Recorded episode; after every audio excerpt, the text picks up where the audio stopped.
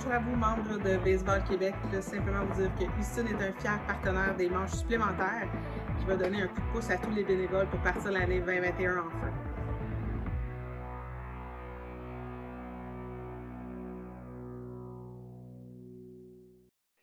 Bonsoir tout le monde. Ça me, fait, ça me fait encore une fois très plaisir de vous retrouver euh, ce soir pour cette quatrième euh, conférence de la semaine de Baseball Québec OSE 2020. Donc, jusqu'à date, j'espère que vous n'avez pas raté les, trois premières. Sinon, si vous les avez ratées, je vous encourage fortement à aller les regarder en différé. On a parlé lundi de Baseball 5 avec notre ami de la Fédération française de baseball. On a parlé avec Matt Keita des Indians de Cleveland euh, mardi pour parler de leur implication, parler du développement de l'athlète aussi. Euh, hier, conférence fort intéressante avec, avec Ludovic euh, de la Fédération française de soccer football, où on a parlé des compétences de vie. Aujourd'hui, on se retrouve du côté du Japon pour parler de baseball féminin et demain, on va se retrouver également au pays des Vikings pour parler de développement de l'athlète, mais dans un autre sport, dont celui du hockey. alors, une fois, bienvenue. Je veux quand même, avant de commencer, juste remercier euh, pour que ça fonctionne, des soirées comme, ce, comme ceux-là, euh, comme celle-là, on a toujours des gens qui, sont derrière l'écran, donc Jean-François puis, euh, puis Pascal, quand tu es là tout, le long cette semaine, ben, je voulais les remercier en, votre nom pour, pour leur travail qu'ils ont fait. La présentation de ce soir va être en japonais, non, c'est pas vrai, va être en anglais. alors, comme je vous disais, sans plus tarder, on, va, on va plonger dans le sujet d'aujourd'hui. Donc, aujourd'hui, vous voyez ma carte que j'utilise de temps en temps en arrière.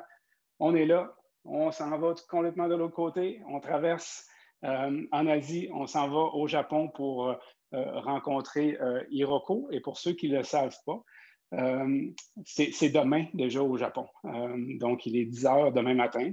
vendredi 13, dans, leur cas. on n'est pas encore rendu là, mais on s'en vient dans cette direction-là, nous autres aussi. Alors, dans mon cerveau, je vais changer pour l'anglais maintenant.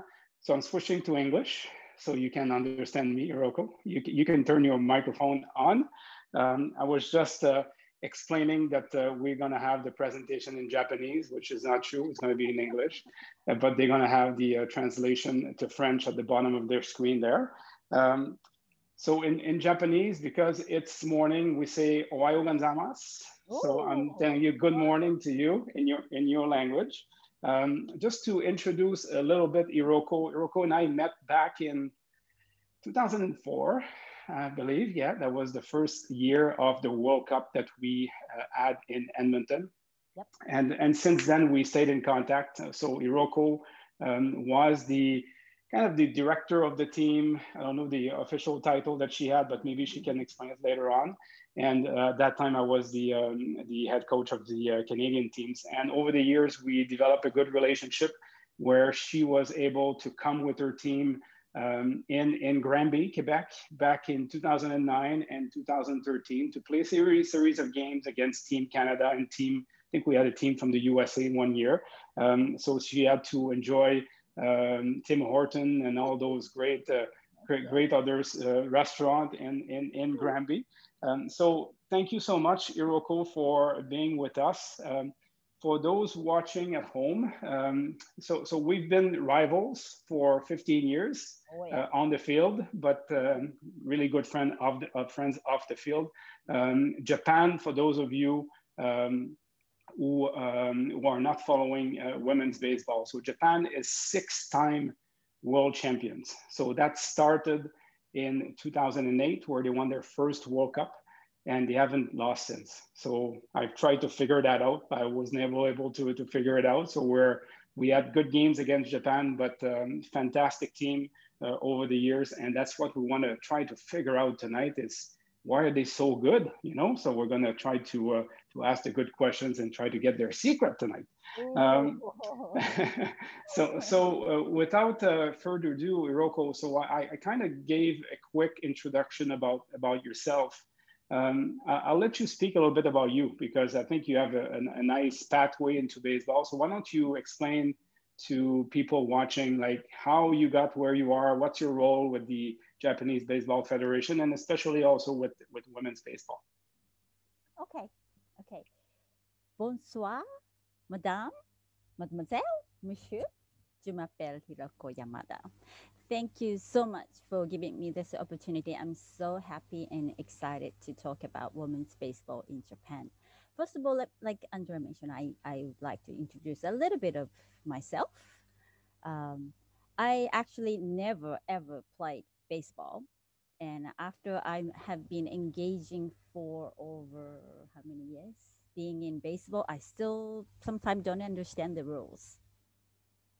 Players tease me all the time, but my role is different. I have a different background and I bring the different um, opinions and ideas from the different angles. I think that is good sometimes for baseball industry because they only think about baseball, which is good, but sometimes they need some different, you know, how to say, different ideas and different, you know, breeds. Perspective. Perspective. Yep, exactly. Yeah. Yep. Thank you. Thank you, Andrea. I need that. And um, and I have been in a movie industry, and uh, it's totally different industry, but it it helps me what I should change in baseball and what I should respect for baseball. Anyway, and then um, because there are not so many bilingual people in the Japanese baseball industry, I was very lucky because I speak some English. So they they put me in several positions, which makes me come to this. okay, um, that's the introduction of myself. Like Andre and I have been a really good friend for a long, long time. Sometimes we argue on the field. Sometimes um, we like I really trust Andre and he helped me so much and he helped baseball globally, women's baseball especially. Rocco, you're on you're on mute. Someone, someone mute. Yeah. Yeah. Okay. You're okay. Yeah. yeah. It was a very important part. But yeah, um, yeah, and I have been um, trying to contribute women's baseball as much as possible. And I'm so happy to talk about women's baseball, about Japan today. And and and Yuroko is really modest because she's also the chair, and it's quite important. She's also the chair of the Women's Commission for the um, uh, World Baseball Softball Confederation. So she's basically in charge of making those decisions regarding um, uh, important decisions about the development of, of, women's baseball in the world. Uh, so we're really fortunate to have her as a, as a lead, as a chair, as a leader to, uh, to, um, to help us navigate through um, the growth of the discipline uh, in different countries. She's helped many countries uh, over the years um, to, to uh, implement um, women's women's baseball in, in, in their countries. And uh, she's done lots of work in, in, in, that area of, of, of the game as well. So that's that's quite important to uh, uh, to mention. And um, and yeah, so our role with the, the WBSC is, is quite important uh, on, on that on that front. So let's uh, let, let's dive into it right away, Iroko. So I'd like to know, and I know a little bit but I think I'm going to learn a lot from you tonight. And, and but I, I, want I want you to explain the structure. Let's talk about the structure, how it's organized, uh, women's baseball or baseball in general, but especially women's women's baseball in your country. So so we can we can understand a little bit better how it started. Like, is it recent? Like, is there a long history and where it is right now, and how the different blocks are put together, so we have right. a better understanding. Okay. And and you can share your screen if you want, if you have something to share. Sure, of course, of course. Okay, let me share the screen.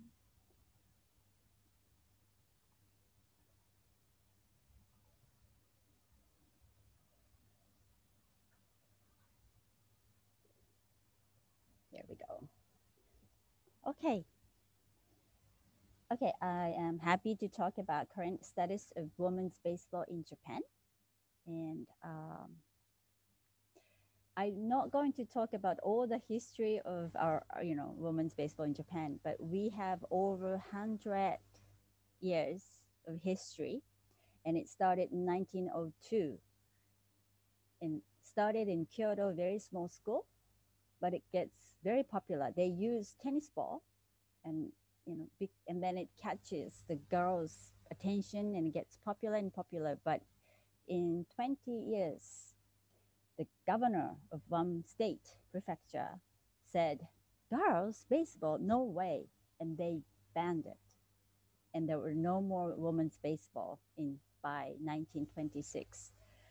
But after that, there was the influence of league of their own in the states and that news came to japan and you know the girls got excited and we want to do the same and we started the first ever women's pro league in 1950 with four, starting with four teams and then it became so popular and over i think it was over 20 teams were under the pro league back in that time the company actually owned the teams and company uses the women's baseball team as a PR uh, force.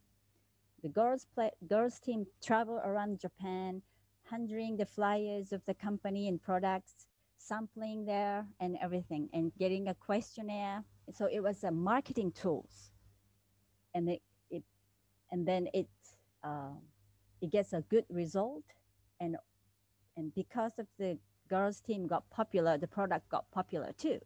So it was perfect. But because of the TV was introduced and TV was spread everywhere, the company started using TV for PR.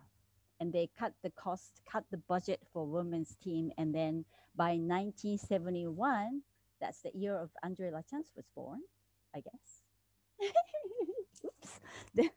okay, the whole, all the all the teams, actually the leagues finished unfortunately. But after that,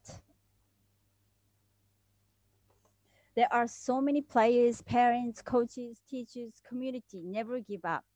Even though the Pro League was finished, there are the passion there. And people started working.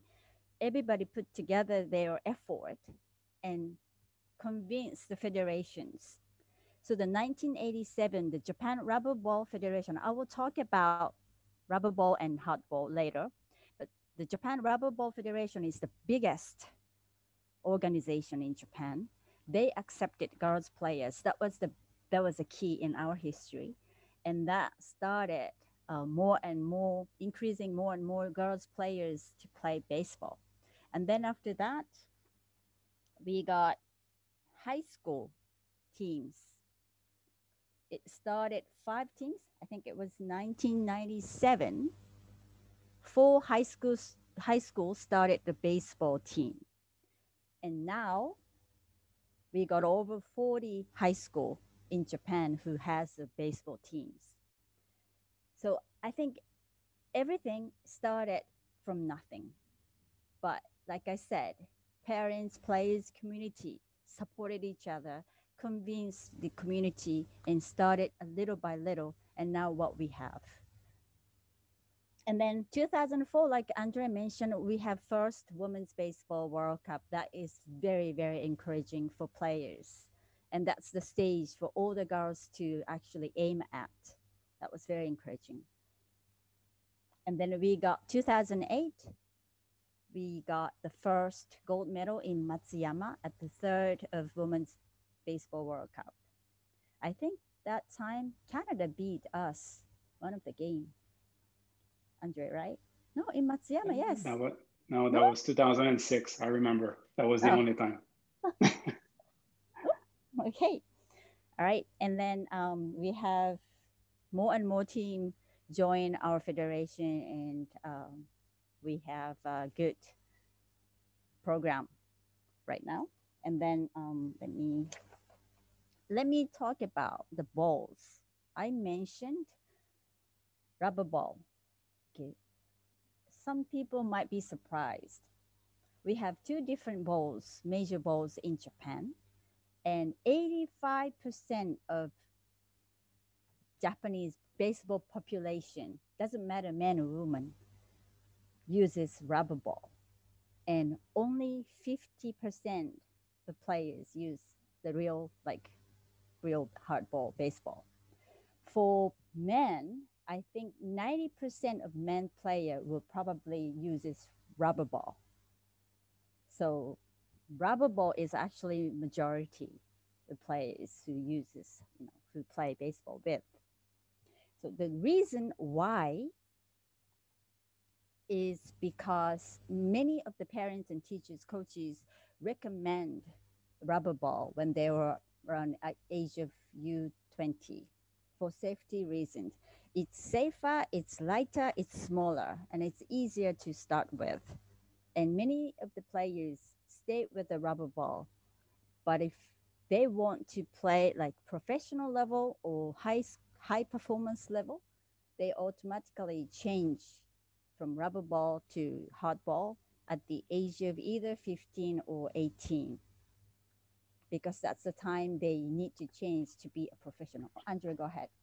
Yeah, I'll, I'll ask uh, I'll ask questions here. So so for those of you watching right now, mm-hmm. like this is a shocker because we that's not something that we pro- that you have uh, anticipated. I knew about it, but if you're watching um, this presentation tonight, you would probably not expect that 85% of the baseball being, being played in Japan is using a, a, a, rubber ball. And the rubber ball, there's different types of rubber ball. Um, and and the, the, main brand in, in Japan is called Kenko. Yep. And there's different, um, I would say uh, some of them are, are, are smoother than others. Um, so there's different uh, um, I'm looking for, for my word in English here, but there's, there's mm-hmm. different, uh, en français, on dit différentes fermetés. Uh, so I switched to French, it was easier. Um, yes. So, so depending on the age group, they can, they can use the one that is more um, appropriate for them. Um, that, that said, do you, do you know, um, maybe you don't have, the, you don't know the answer, but do, when they switch from rubber ball to hard ball, is it, is it difficult for, for some of them to make that adjustment? Do you, do you know that? um, there was um, a ball between rubber ball and hard ball. And at the age of 15 or before 15, the girls, boys, they started using that ball to get adjusted. Or most of the most of the players, they don't really um, feel difficulties to change, to switch. But sometimes i guess i guess i guess it's it's i guess it's not too difficult because like uh, whether you're looking at the men's side or on the women's side of things um, regarding international baseball like japan has won the world baseball classic before um, they've dominated the women's side for the last 12 years now so I'm, I'm, I'm guessing that the transition is not that difficult so um, so it's really really interesting I'll, I'll let you I'll let you continue okay Yep. so, uh, but the teachers, coaches, sometimes um, have to be careful from the transition time. But usually there's no problem. Okay, so rubber ball is the majority of the balls that used in Japan. Now I'm going to talk about the population of women's baseball in Japan. Uh, so like uh, you can say, you know, 85% of women's baseball players are using rubber ball. And good thing is U12,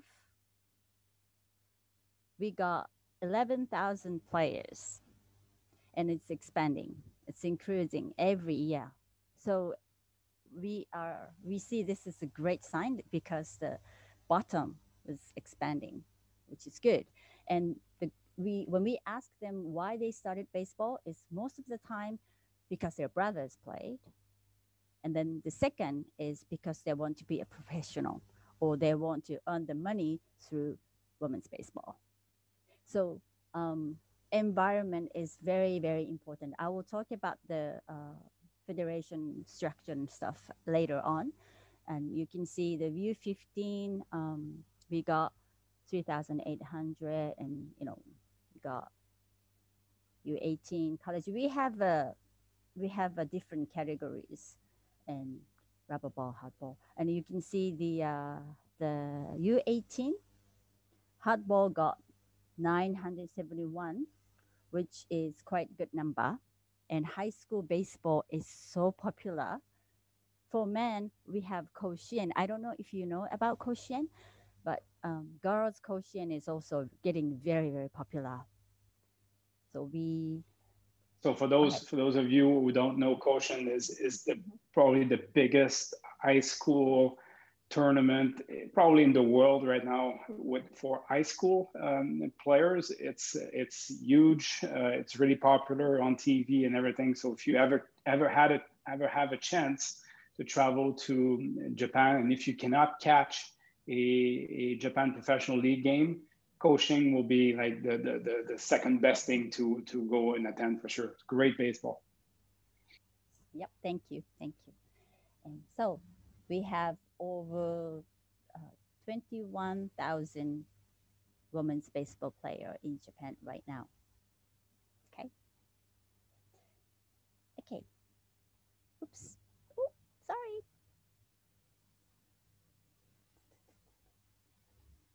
Okay, this is the structure of our federation. We have we got WCB, WBSC on the top, and then we belong to the Baseball Federation of Asia. Then above us, we have Baseball Federation of Japan, which is National Federation. And then uh, we got Women's Baseball Federation of Japan, which is under BFA. Uh, I'm sorry, BFJ. And WBFJ is working as like women's division of our national federation. Does it make sense? And then under our WB, WBFJ, we have youth division, U18 high school division, and university division, and club team, corporate team divisions. We will probably divide club teams and corporate teams anytime soon, maybe next year. Because uh, can sorry. you can you quickly can you quickly explain what what is a corporate team? Sure, sure. Um, we have on your left hand side you have we have women's pro league which is not under our federation and then for the corporate teams, actually, company actually own the team and they get paid by company and they can play baseball. But they have to work maybe in the morning or in the afternoon either in the morning and either in the afternoon and then they have they can practice vice versa. So it's like semi-professional i would say. Some companies let me introduce uh, one company who owns the women's baseball team is security company. So they work as a security person in the daytime, and then the nighttime they practice, you know, baseball. So a um, lot of companies are now think women's baseball is good for their employment, you know, which is which is good, yeah. And and which is totally different than the structure we have here. So what you're saying is that some of the some of the best athletes are working as a security agent during the day. They go and practice um, baseball like late afternoon, evening, weekends, and and they so they have a job and they can still continue to practice the game, the sport they love. So which is a fantastic idea. Yeah, and then we have uh, you know Gold Gym. I don't know if Gold there. Yes, Gold. the, yeah. Okay. yeah. Yep, yep. So the Gold Gym in Japan, they also have a women's baseball team, and players, all the players are working as an instructor, physical instructor at the gym in daytime or at nighttime, and they practice when they were off duty. Interesting. Can, can you just elaborate on your on your pro league? How many teams? Like, what's the structure a little bit?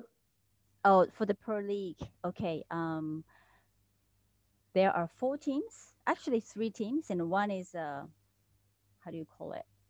Incubating team, the developing team. And we are not sure what kind of activities they have do they are doing right now. I will talk about it later in this presentation. So hold on for that. So okay, so that's the um, our amateur side, the structure of federation. Okay, now activities. We have um, regional league. Okay, we have uh, currently we have two league established. That was the Circle One, Circle T, Circle Two, which is called Venus League, supported by Tokyo Giants, which is a prof- men's professional baseball league. And then the second is Lucky League. It's also supported by another NPB team we are very good term with the prof- men's professional teams, and they are very very supportive for women's baseball, which is really really good for us. So for the um, teams who are located in those areas, they have a leagues. They have a league, and they on the weekend they have a regular games. It's a mixed game, mixed teams. I mean mixed league. So if you're a high school team, you you are you belong to the area league, and then also you belong to the high school federation. So you play for the league on weekends, and a certain time league stops, and then the high school national championship like Koshien, you participated to that nationals. So we have nationals and leagues. Go ahead. I got, I got, I have one question. Uh, one participant is asking how many athletes or how many teams are going to Koshien for the for the women's side?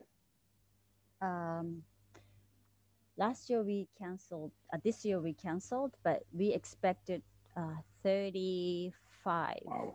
Almost all the teams now can go because we can accommodate all the teams because it's only 40 something teams compared to men's high school is over 4,000 school has a baseball team so they have to have a qualifier in each divisions each areas but for women's we only got 40 so we can accommodate all the teams coming to I, I, I have a I have another question. I don't know if it's timely now or not, and I don't want to put you on the spot also, but I'm, I'm wondering what what's the what's the relationship between your federation, especially the women's side, and, and softball in, in Japan? Like, is there a fight, or is Nope. there they just don't care about each other, or what what's what's happening? Very, we're very good friends. Um, we're also talking about about exchanging the uh, the players right now because softball people are, to be honest, a little bit concerned about men's professional league is supporting us. So they are they feel a little bit, you know, worried maybe. Yeah. And um, the NPB team already started two two two NPB teams already started a women's team, which is like um, Real Madrid made a women's soccer team, right? So we were doing the same thing. We're trying to do the same thing. We're convincing NPB team to have a women's team, like sisters, sister team, and two NPB te- team agreed already. In one is Hanshin Tigers. They announced that they are gonna have a women's team next year, from next year, and one is Seibu Lions. They already have that team. Like Sato is actually in the Seibu Lions right now.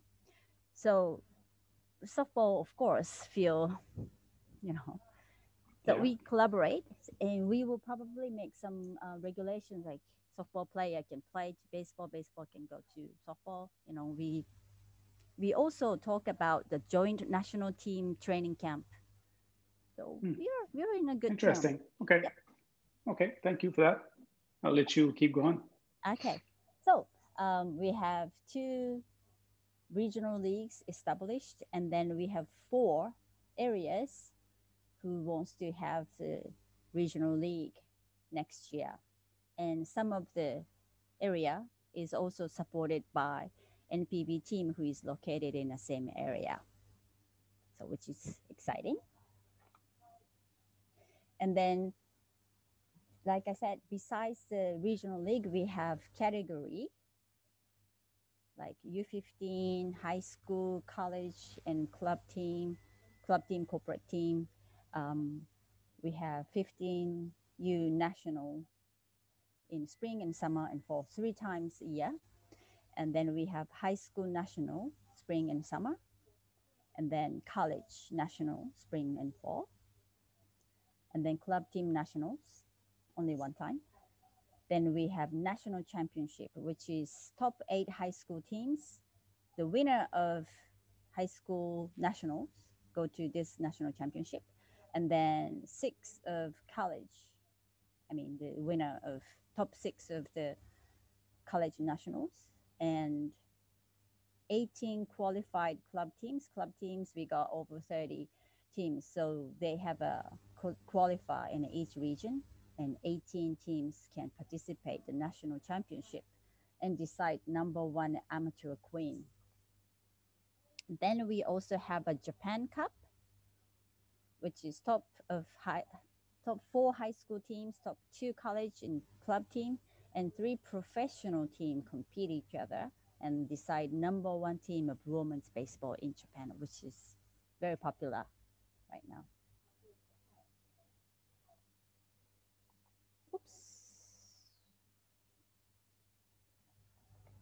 Okay, uh, now why, I'm always asked why women's baseball in Japan is so developed, you know, and I have been always thinking because in 20 years ago, we have nothing. And we are looking back why we become at this stage. There are some keys. And maybe one thing is, of course, Japan baseball is uh, like national sport for Japan. Everybody loves it. And doesn't matter man or female. If you say I'm a baseball player, people respect you. That's how popular baseball is in here. So that's basically we're we're very fortunate because we're in that environment. But still, it was very difficult. It was not easy for women's baseball to be developed because because you know there are concepts like women should play softball. We had that concept too. So, like I said, the community teaches players the passion changed a little bit, and then little bit, and then little bit, and then become a big big power to change it. That's what I believe. That's what I think. And the, the people never give up convincing and explain, you know, here and there. There are the teams who is trying to talk other cities, other school.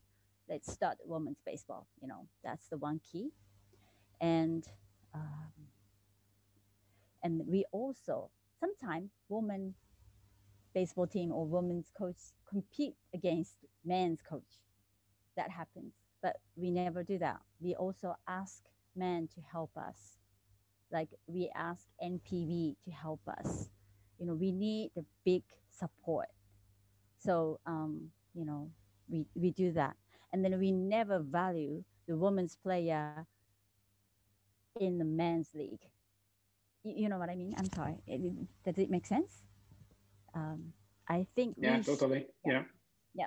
Um, sometimes people think the successful woman, baseball player, female player, is to be a successful in the men's league. We don't believe that.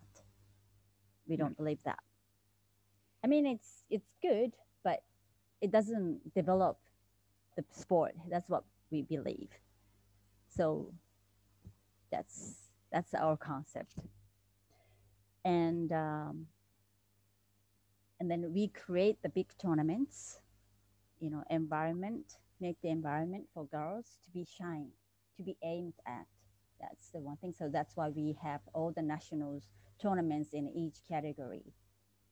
And then also we try to have a league so that they can actually keep having a games in their own regions. So that's the key for us to develop the sport I think I think it's very important. One of my takeaway for the last five minutes here, Iroko, is like having male allies. I think I think it's quite important. Um, knowing that we have successful former male professional players, maybe they have daughters, maybe they're just want to be involved, and then use them as much as possible to support exactly. your your development. So one one question here, I don't know if you can let me translate it for you. It, the question is, do you have any suggestion to promote the popularity of baseball for young girls in an area, in a region where there's no history, uh, there's no known female players, um, and, and maybe an idea on how to start from zero? Okay. Um, one thing is we what we are trying to do right now is we it, there is a there is um uh, area we don't have any teams for girls and girls are playing there. Um, we try to um, educate male coach how wonderful to have girls play uh, in their teams. That's what we're trying to do. And it's it's been successful. There are many teams that cannot survive without play female players because boys quitting baseball. And the population of men's baseball player is like really like decreasing like a roller coaster decreasing. So the, for the for that kind of um, region they need the female um, especially girls the U, u12 and u15 the girls can still play with boys. So the boys the, the coaches we encourage coaches to have girls players i don't that's one of the solution for us. And then we also have because we have a high school over 40 high school they have a dormitory and everything and they got a scholarship for the good players we encourage those girls you know hanging on you will have the path later on you know things like that i don't know if that, I, am answering yeah but i i also like your idea you mentioned earlier that was a, that was important for me also is that you don't put too much or you don't try not to promote too much the the the, the female athlete playing with with boys or men's. Uh, and you rather promote the athletes that are playing in in your female organization your female league right. i think i think that's that's quite quite interesting. I got another question here. You you mentioned earlier the number of baseball players do you know how many softball players there is in, in japan in, in comparison to maybe 10 um, times 10 times more than more? Us. Wow. Okay. Interesting. And for okay. female soccer, I think it's 50,000 players for wow. female football, right? Yeah, yeah, yeah, yeah. And they're quite good too. Yeah. yeah, yeah. So how do you, um, maybe a, a, question for you here, I'm just looking at times here, we got about another 15 minutes. So um, time flies. Um, so, how do you see the, the, the future of, of, of, women's baseball, whether it is in, in your country or interna- internationally? Like, what's missing? How do you see the future? Okay. Well, um, oh, you can you can go. You can talk about that too. Okay. For the women's professional league, because I got so many questions about women's pro, pro league in Japan, so let me explain. Um, they started in 19 i'm sorry 2009 and then they get really popular and everything but last year 36 players including star players resign or terminate the contract with them. There must be some issues over there in 2020 this year due to the covid-19 they had to run the league without spectators and they that damaged them a lot in a big time for next year we don't know.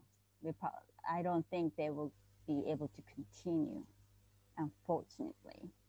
We thank the Pro League, you know, to keep doing this for 10 years. It makes a big, big difference. And lots of young girls dream about it and it's good. But the problem is the four teams of, belong to the league owned by one sole company, one owner. That is the big risk. And it's not for me it's not really healthy it, i mean it's great but you know when one rich guy his company go down then the league is gone. So you know we have to think about healthy um, sustainable league in the future. So now let me talk about oops sorry. Um, the future for our players in sport. We are trying to do a branding of women's baseball, grassroots activities, high performance, and global leadership. That's what women's baseball Japan is trying to do. Um, grassroots activities. Um, we are starting the event called Play Catch with Ma- with Mom. So we encourage all the mothers to come to the field and we teach you how to play catch, and mothers loves it. And then um, we make good friends with parents and convince parents like baseball is a wonderful sport for your kids to start with. And same thing, like I said, uh, make friends with the male coaches. You know how wonderful you coach the female. Andrew, you can actually do the webinars for our male coaches. so, Maybe. yeah, Japanese. Okay, and then uh, we also try to strengthen the stage of U15, which means uh, many of the girls player hit the wall and have difficulties during that age of age group. They sometimes give up and go to the softball or different sport.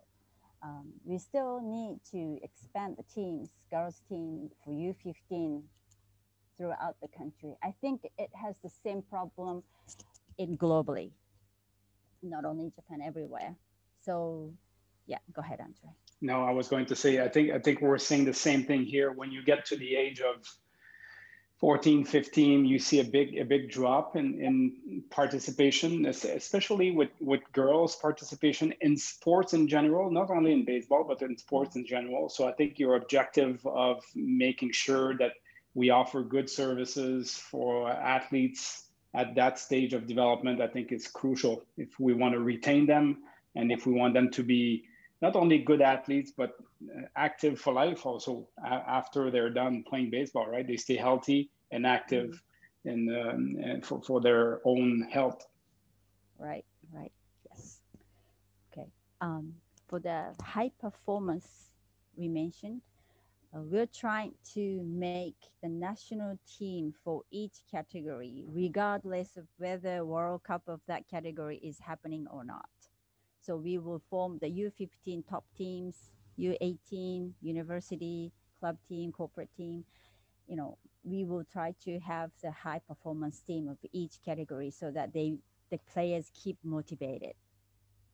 And then we're trying to have the new professional league, which is very important for us. And um, it might not be happening anytime soon, but my belief is the real professional league is NPB men's professional league make female teams under their uh, management so that it was stable and they can have a package game. Like daytime the girls play and nighttime the men's team men's team play you know, it creates the new spectators, new sponsors for NPB and concession sales and merchandise. I think it's good for NPB teams to have female teams.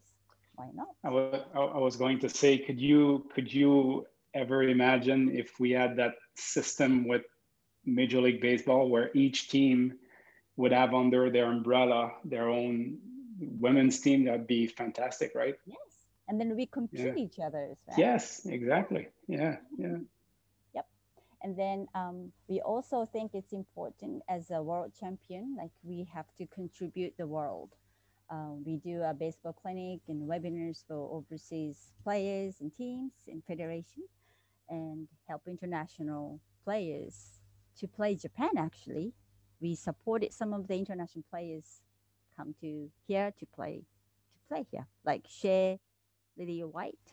He, she played for professional league in 2013, you know, and then some of the Japanese high school opened their gate for overseas exchange student to play baseball here in Japan, and they have a dormitory and everything. So uh, I think two or three Taiwanese high school player is actually coming to Japan next year to enter the Japanese high school and belong to the girls baseball team. So we're trying to help. Sure, sure. go ahead. No, I was going to say, like, I, know uh, Japan has been a leader in in developing, like I said in my introduction, in developing the female game in in other countries. I know you you sent a couple of players to France uh, this past year to help them continue their development. I know you've helped uh, Taiwan and other Hong Kong as well. So um, I, th- I think it's important if you want to grow the game. I think we should all, all do our part, right, in order to uh, to contribute to the success of uh, another country. And for those watching tonight, you probably don't know, but we, when we say we Canada, we played a role with Cuba at some point in 2005. Oh, we went there, yeah, in 2005 we went there saying like, you know, we're coming, like put a bunch of girls together, and then we're going to play. And then since then, then they've been competing at World Cup. So if we all do our part, uh, I think I think we can we can help collectively, globally, um, the the development of the game too. You you contribute a lot for Cuba yeah. everywhere. so um, I just had a couple of questions here. We got about, uh, if you're okay, we got about 10 minutes for more questions. Um, uh, one question is, and it's going back to the rubber ball, and I don't know if you have the answer or not, and feel free to let me know if you don't. Um, do, do, you know if the rubber ball affect the different types of pitches? Let's say the curves and the change up, and or is it about the same type? I know it's really technical question, but uh, do, do, do you have an idea on that? It's different. It's totally different. Um, when our players, national team players, they go to the um, baseball clinic for the rubber ball teams. When they do the demonstrate, they have some time to adjust it. They need, they always need some time adjust it. So I think it's different. And especially batting, when they swing the bat, I think it's different way for the rubber ball. So it affect, it's different, it's different. And, another question also is, um, what, what's the perception like of of women's baseball globally? Like if we look at the international federation, um, do, do, we see a momentum going towards uh, uh, having maybe more events or having more competitions or having more development uh, or more money invested into the game? Like, have you seen that also with your role with the International Federation? Well, we were actually having the uh, WBSC Women's Baseball Clinic tour and last year we did it for Asia, and this year was supposed to go Europe, and that was because of this situation we couldn't go, but um, we're trying to do that kind of a program, visiting the areas, countries, continents. That's what we're going to do. But we were also thinking about webinars, like you know, you know, so and uh, we're trying to get a sponsorship to do uh, women's baseball international activities. And we also want to ask national federations what they need, what they need, so that we can actually um, meet the demand. So, so we're getting we're getting to the end here, um, but you know, like uh, for for those people uh, following a little bit women's baseball, we're scheduled for World Cup in, in, in March in, in Mexico. We're not sure if it's going to happen, like to be honest with everybody, with, uh, with the situation with, with COVID right now. Um, the World Cup was scheduled to be in November in Tijuana in, in Mexico, and now it's been postponed to March. Um, unfortunately, we don't know the status of the event right now, see if it's going to go or not. Um, if if Japan's going to be able to defend their world championship at that time, or if another country can challenge them, maybe Canada this time could have a better shot at the at, at, at the World Championship. Um, currently, uh, just for your information, the world ranking is is Japan is number one. Obviously, with six World World Cup in a row, it's tough to uh, to to to be elsewhere than number one. And people don't know, but Canada is number two. It's just just behind, just in front of just in front of of Taipei and then Venezuela, and then you get um, you get USA and Australia. So those are the top six uh, na- nations in Canada. So it's always a good opportunity, a good experience. Always looking forward as Canadians to play Japan because we know it's going to be hard. We know we cannot make mistakes because we're going to be punished. Our, our big threat for us. Yeah. it's always always a good game. You know sure. our players very well. You know how to play. You know how we play very well and you, Canada is always a big threat for us. Yeah, we try. We try for sure. We try. Um, like like we did with other uh, presenters. When when we're alive in in person, we like to give a gift to the presenter. But because we are virtual, I don't know if you receive a gift from us. Yes. And if so, can we ask you to maybe open the box? Yeah. It's like Christmas. Yes. Mm-hmm. Okay. Okay. Because I, I still I never I have to. Okay. Yeah.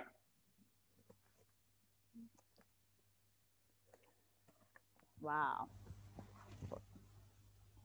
All the way from Canada to Japan.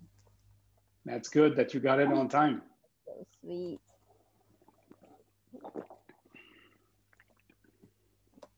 And in the meantime, if you if there's any more questions, please continue to send them our way.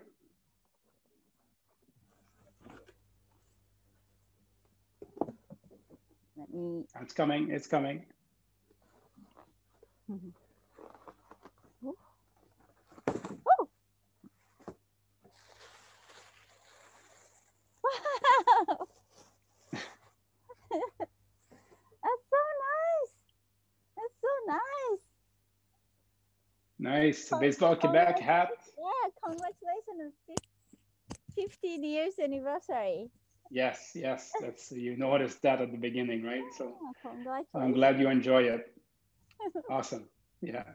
So Iroko, on, on behalf of everybody um, at, at Baseball Quebec, I'd like to thank you for taking the time, like the, the last hour, to explain uh, the, the situation about women's baseball in, in Japan. I think I learned things. I always learn when I talk to you. And I'm sure um, people um, who watch us tonight, like, were able to uh, understand the reality about the rubber ball and the corporate teams and the system of, of Japanese baseball, which is quite fascinating. So I'd like to thank you for that, and hope you. Uh, 20 and hope 2021 will be uh, an easier year where we uh, we can see each other again and uh, and continue our discussions about about uh, women's baseball. I'm going to switch to French to French here just to conclude the Merci session beaucoup, Be- merci. before I let you go. Euh, donc, j'espère que vous avez apprécié euh, la soirée avec, avec Hiroko. J'espère que vous avez euh, été en mesure de voir une nouvelle réalité, une autre réalité que, la nôtre. Et en même temps, j'en profite pour vous souhaiter, pour vous inviter, pour vous souhaiter, pour vous inviter à la, la dernière soirée demain soir à 20h, encore une fois, où on va rencontrer, où je vais inviter mon collègue de hockey Suède. Donc, on va parler de hockey sur glace. Euh, on connaît bien les Vikings, on connaît bien euh, ceux qui sont de ma génération. On se rappelle de Max Naslund, de Peter Forsberg à Québec. Donc, on va parler de hockey, mais on va parler surtout de développement de l'athlète. Euh, on connaît bien le chandail bleu avec les couronnes jaunes qu'on voit lors des Jeux olympiques, les championnats du monde junior, etc. Et demain, donc, on va parler de développement de l'athlète, avec mon ami Anders. So, Iroko, thanks again very much for being with us and looking forward to see you again. Merci beaucoup. Merci. Alors, merci tout le monde et puis on se donne rendez-vous demain soir pour euh, la dernière de Oser 2020 euh, pour cette semaine. Alors, bonne soirée tout le monde.